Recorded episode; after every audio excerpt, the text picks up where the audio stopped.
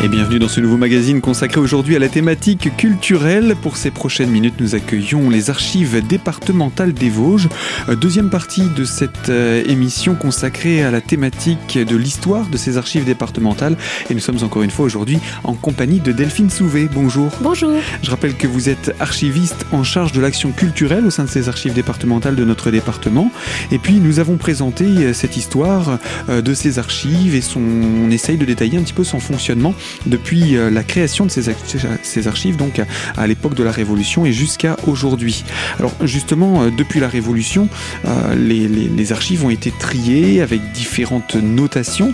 Et qu'est-ce qui a changé en termes de méthode d'archivage depuis les, documents qui sont parus depuis la Révolution justement? Alors on prend la suite de l'alphabet tout simplement. Alors la lettre L, c'est tout ce qui s'est passé pendant la Révolution. Donc c'est très simple. Hein, D'accord. mais en même temps, c'est très mélangé.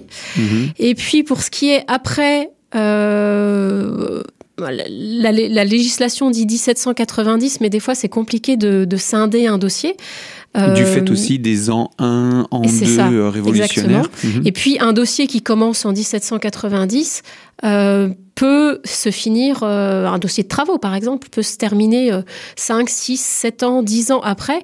Et couper un dossier euh, juste par une coupure chronologique, ça peut, euh, hmm. enfin, ça se réfléchit, ça se débat. Euh, voilà, c'est, ça, c'est du débat d'archiviste, un, Petit peu, un petit peu empirique. donc, les lettres qui suivent, donc c'est de la lettre M à la lettre Z, sauf la lettre W. Donc là, dans, toutes les lettres, M, N, O, P, Q, R, S, T, U, V, X, Y, Z. Euh, vous avez euh, par exemple la lettre V, ça va être tous les dossiers liés à l'administration euh, des cultes. Mhm. qui, qui, se faisaient surtout et principalement avant la loi de séparation des églises et de l'État de 1905. vous avez en lettre U tout ce qui est la justice les tribunaux d'instance, les tribunaux, les jugements d'assises, euh, les, juges, les tribunaux de proximité qui étaient les juges de paix. Des, choses qui se sont mises en place en fait depuis la Révolution, qui n'existaient pas auparavant et qu'il a fallu trouver des, des, des, des classements d'archivage. Est-ce qu'on a du coup des, des, thématiques qui n'existaient pas avant la Révolution ou euh, euh, les révolutionnaires ont déjà trouvé le moyen de, classifier les, les, les, les éléments qu'ils ont récupérés d'avant eux euh, pour la suite également? Alors, en, fait, les, dossiers, c'est les mêmes qu'avant la Révolution. Euh, c'est des pour l'administration d'un territoire, c'est pour euh, l'assurance sociale, c'est pour le travail, c'est pour la santé, c'est pour la religion, la politique. les élections n'existaient pas avant la Révolution, ça. je, je veux bien vous, vous le concéder. simplement, on a l'administration s'est créée progressivement différemment euh, sous les républiques, sous euh, les empires. Euh, donc il faut, il faut gérer ces, ces, différentes administrations, mais les grandes thématiques sont les mêmes, mmh. de façon générale. Pourquoi a-t-on gardé le W de côté? Ah, pourquoi? Alors, pourquoi à l'origine? Je ne sais pas.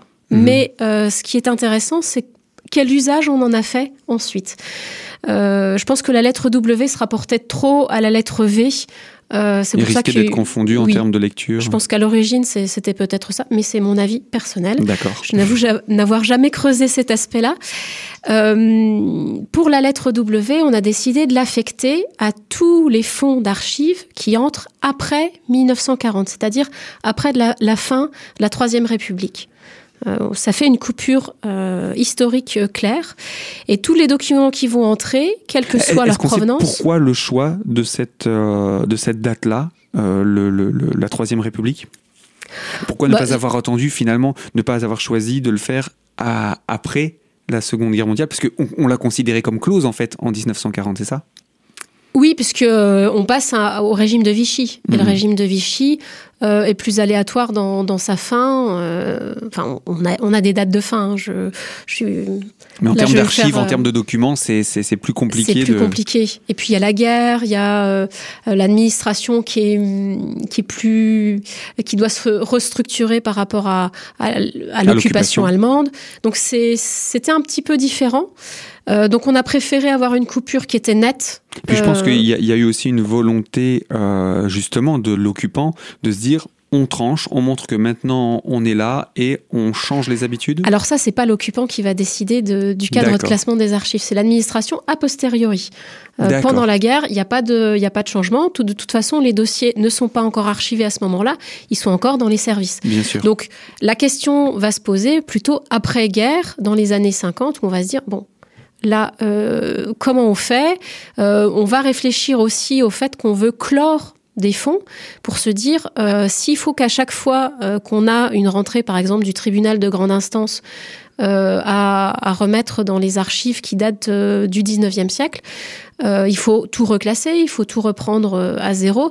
Est-ce que c'est pertinent? Donc on a mmh. décidé de clore toutes les séries euh, qu'on appelle nous série moderne, donc datant de 1790 à 1940. Euh, c'est clair, on ne rajoute plus rien. Et puis on repart entre guillemets à zéro. Euh, pour, pour tous les fonds qui vont arriver progressivement. Des séries plus contemporaines. Plus contemporaines, et nous on appelle ça des fonds ouverts. Mmh. Oui, c'est pas encore euh, refermé. Euh, l'administration décidera à l'avenir peut-être de, de, clôturer à nouveau une série pour en ouvrir une autre. Peut-être, mais euh, le fait d'avoir créé le W, qui est finalement une série continue, nous, nous, nous, met à l'abri de, de, devoir clore quelque chose. Pour le moment. Après, peut-être que si on a une grande révolution et qu'on passe à un, on repasse à un régime euh, je ne sais pas lequel, empire, euh, monarchie, hmm. peut-être que là on aura un grand changement. Mais voilà, pour l'instant, euh, il n'y a pas trop de risques. Bien voilà en tout cas comment fonctionnent les archives pour cet aspect que vous venez de nous présenter. On va encore découvrir d'autres méthodes et techniques d'archivage et je vous propose pour cela qu'on se retrouve dans la deuxième partie de ce magazine. A tout de suite.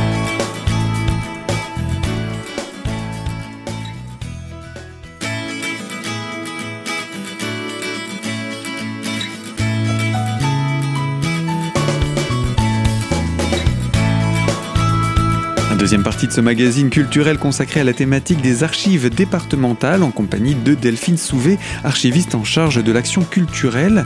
Euh, nous parlons de l'histoire de ces archives départementales et on a découvert euh, différentes techniques d'archivage. On a découvert les différentes thématiques, on a expliqué le, lettrage, on n'est pas entré dans le détail parce qu'il y a beaucoup beaucoup de choses à en dire, mais il y a aussi des hommes et des femmes qui font cet archivage et euh, à chaque fois est nommé à la tête des archives un individu qu'on appelle directeur alors, à l'heure actuelle, on les appelle directeurs ou chefs de service, suivant, euh, suivant la structure de l'administration. Mais ce sont des archivistes paléographes qui mhm. ont fait euh, généralement l'école des chartes. Euh, donc, c'est on va dire l'école d'administration pour devenir des archivistes, mhm. qui sont personnels de l'État. Donc sur le territoire, ils ont la responsabilité du conseil scientifique et technique euh, auprès des administrations pour leurs archives, avec délégation de ce rôle par le préfet. Donc c'est un représentant de l'État. Ce n'est pas un représentant du département. Non, non, non. Le, il, est, euh, il travaille au sein des archives départementales qui sont un service du département depuis la décentralisation euh, des années 80. mais c'est un représentant de l'État, oui, tout simplement. Et donc, euh, ces, représentants, il y en a eu beaucoup, hein, parce qu'effectivement, euh, ils ne restent pas toute leur vie, ils sont de passage à, Épinal, ou en tout cas dans les Vosges, et puis euh, petit à petit, ensuite, ils, cèdent le pas. Est-ce qu'il y a des, personnages comme ça qui ont un petit peu marqué l'histoire? Parce qu'il y en a eu tellement, je vais pas vous demander de tous les citer, de nous relater leur, leur histoire personnelle. Non, alors il y en a, il y en a certains qui sont plus marquants que d'autres. alors, pour des archivistes, certains sont plus importants puisqu'ils ont fait les premiers euh, euh, répertoires d'archives où on peut euh, se dire bon bah voilà, à tel moment on avait telles telles archives et eux faisaient une description, mais alors détaillée au possible. À la rigueur, ils, réécrivaient le document. Mhm. Donc ça, on a Paul-Étienne Chevreux qui était plutôt à la jonction du 18e, du 19e et du 20e siècle par exemple. Et puis on a André Philippe. André Philippe, ça a été un des un des grands grands archivistes du territoire, qui, a, qui a été nommé en 1905 aux archives et qui a fait énormément de publications en termes d'archives. on a maintenant un fonds d'archives d'André Philippe au sein des archives, où on voit un petit peu comment il fonctionnait, comment il travaillait, euh, euh, comment il a, euh, il a vécu la Première Guerre mondiale aussi, comment il a vécu la, Seconde aussi. Donc voilà, c'est c'est un, un un, archiviste un peu charismatique qui a duré pendant très très longtemps, hein, puisque de 1905 à 1937, il a été directeur des archives. Donc c'est pas anodin comme, euh, comme mandat, on va mhm. dire. Un mandat conséquent et puis une implication également par rapport à l'histoire des archives au sens large. Oui, oui, c'est vrai que tous les répertoires qu'il a créés euh, sont encore les répertoires qu'on utilise à l'heure actuelle, euh, parce qu'on ne s'est pas amusé à aller refaire le classement de, tous les fonds du clergé, euh, qui sont assez conséquents, je vous avoue. nous, on, on, essaye de classer ce qui arrive à l'heure actuelle dans nos murs. Alors, on aura l'occasion de, présenter tout cela euh, plus en détail encore, d'aller euh, montrer comment aujourd'hui euh, travaillent les archives. Mais vous nous avez dit qu'à partir des, années 80, il y a eu cette décentralisation. Qu'est-ce qui a changé? Alors ce qui a changé, c'est que jusqu'à la décentralisation, les archives départementales, le service des archives départementales dépendait directement de la préfecture et du préfet. Avec la décentralisation, comme d'autres organes, euh, les archives vont passer sous administration du Conseil général, qui est maintenant le Conseil départemental. C'est quelle année? Quelle période en tout cas? C'est entre 82 et 86. Voilà, le début des années 80. Parce qu'il y a, voilà, il y a, y a des lois qui sont édictées et ensuite il y a les décrets d'application. Mmh. Euh, enfin, c'est un peu, euh, c'est un peu pris un peu de temps. Voilà. Mais euh, les lois de décentralisation, c'est à peu près 4 ans. Mmh. Et donc, à partir de là, début des années 80, il y a ce, ce transfert de compétences? Alors, la compétence du conseil scientifique et technique reste euh, sous la tutelle du directeur, du responsable, du, mhm. de l'archiviste paléographe. Et donc euh, dépendant de la préfecture, euh, représentant de l'État. Par contre, la gestion des locaux, du personnel, des moyens financiers et humains qui sont mis à disposition du conservateur pour conserver les documents dépend du Conseil général de l'époque et du Conseil départemental actuel. Voilà donc pour le fonctionnement encore hein, de ces archives départementales sous un autre aspect encore que euh, précédemment. Eh bien, on a parlé hein, de, ce fonctionnement, on n'a pas vraiment parlé euh, du bâtiment en lui-même, du lieu dans lequel est installé euh, les archives aujourd'hui. je vous propose qu'on puisse revenir là-dessus dans la troisième partie de notre magazine. À tout de suite.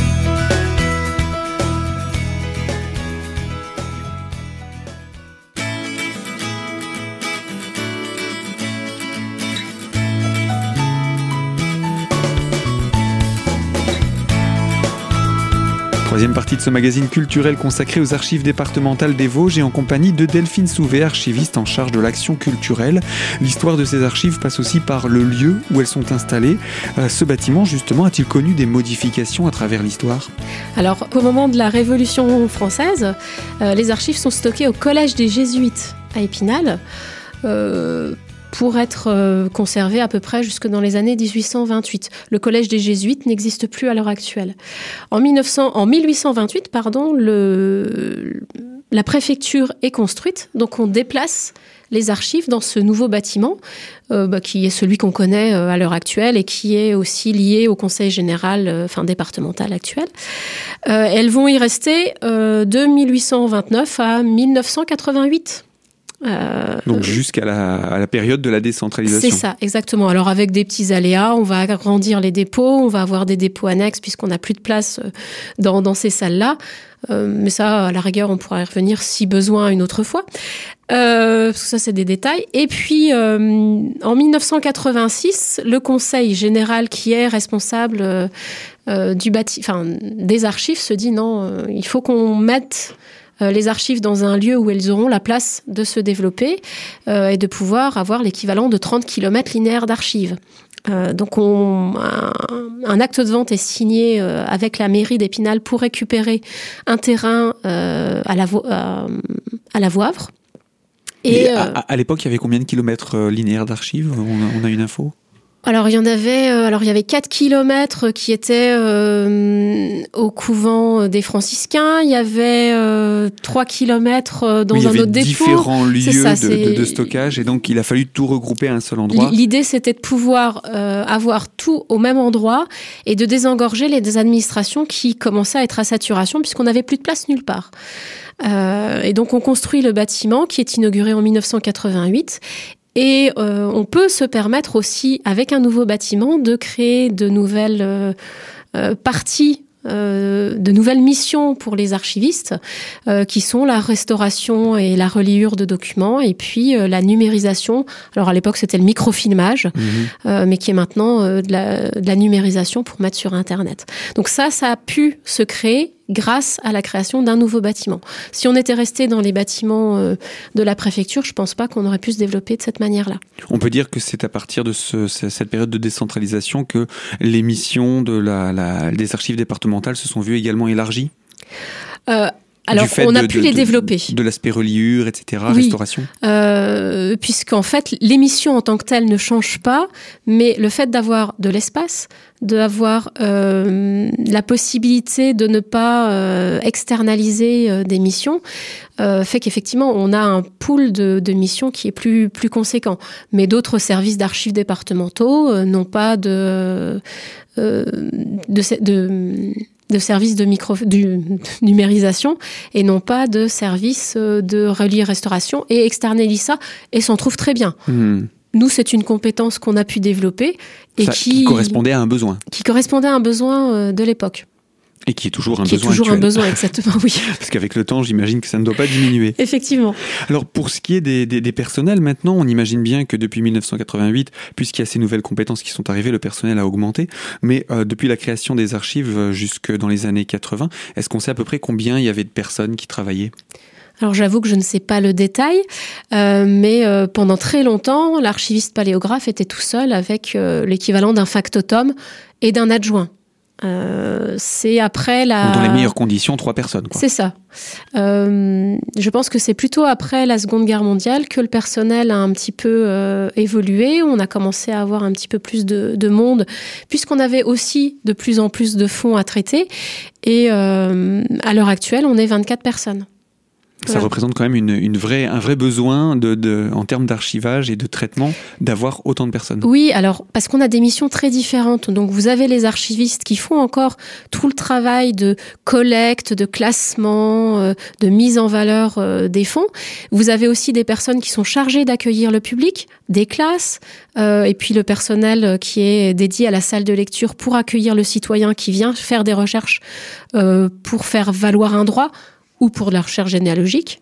Euh, et puis, vous avez les relieurs restaurateurs, vous avez une personne qui va numériser, puis vous avez un petit peu de personnel administratif parce que bah, il faut des secrétaires pour, euh, pour gérer les plannings, pour euh, gérer les dossiers quand on veut acheter des fournitures, enfin voilà, tout ce qui peut être administratif et que l'archiviste ne, ne doit pas gérer. Lui, il doit se concentrer sur le traitement des fonds d'archives. Eh bien, on entrera dans le détail de votre activité. Là, on a fait un rapide regard sur eh bien, un peu plus de 200 ans d'histoire et je vous propose qu'on puisse se retrouver très prochainement pour aborder les différents aspects, le conseil, la collecte, le classement, la conservation, la communication et bien entendu les activités que sont euh, le- le- le- la reliure, la restauration euh, que vous organisez et que vous mettez en œuvre auprès euh, des archives départementales. À très bientôt. Merci, à très bientôt. Eh bien, fin de ce magazine et je vous propose que nous puissions nous retrouver dans d'autres thématiques également sur cette même antenne. En attendant, ce magazine est à retrouver en podcast dès aujourd'hui sur notre site internet radiocristal.org. À très bientôt sur les ondes de Radio Cristal pour de toutes nouvelles thématiques.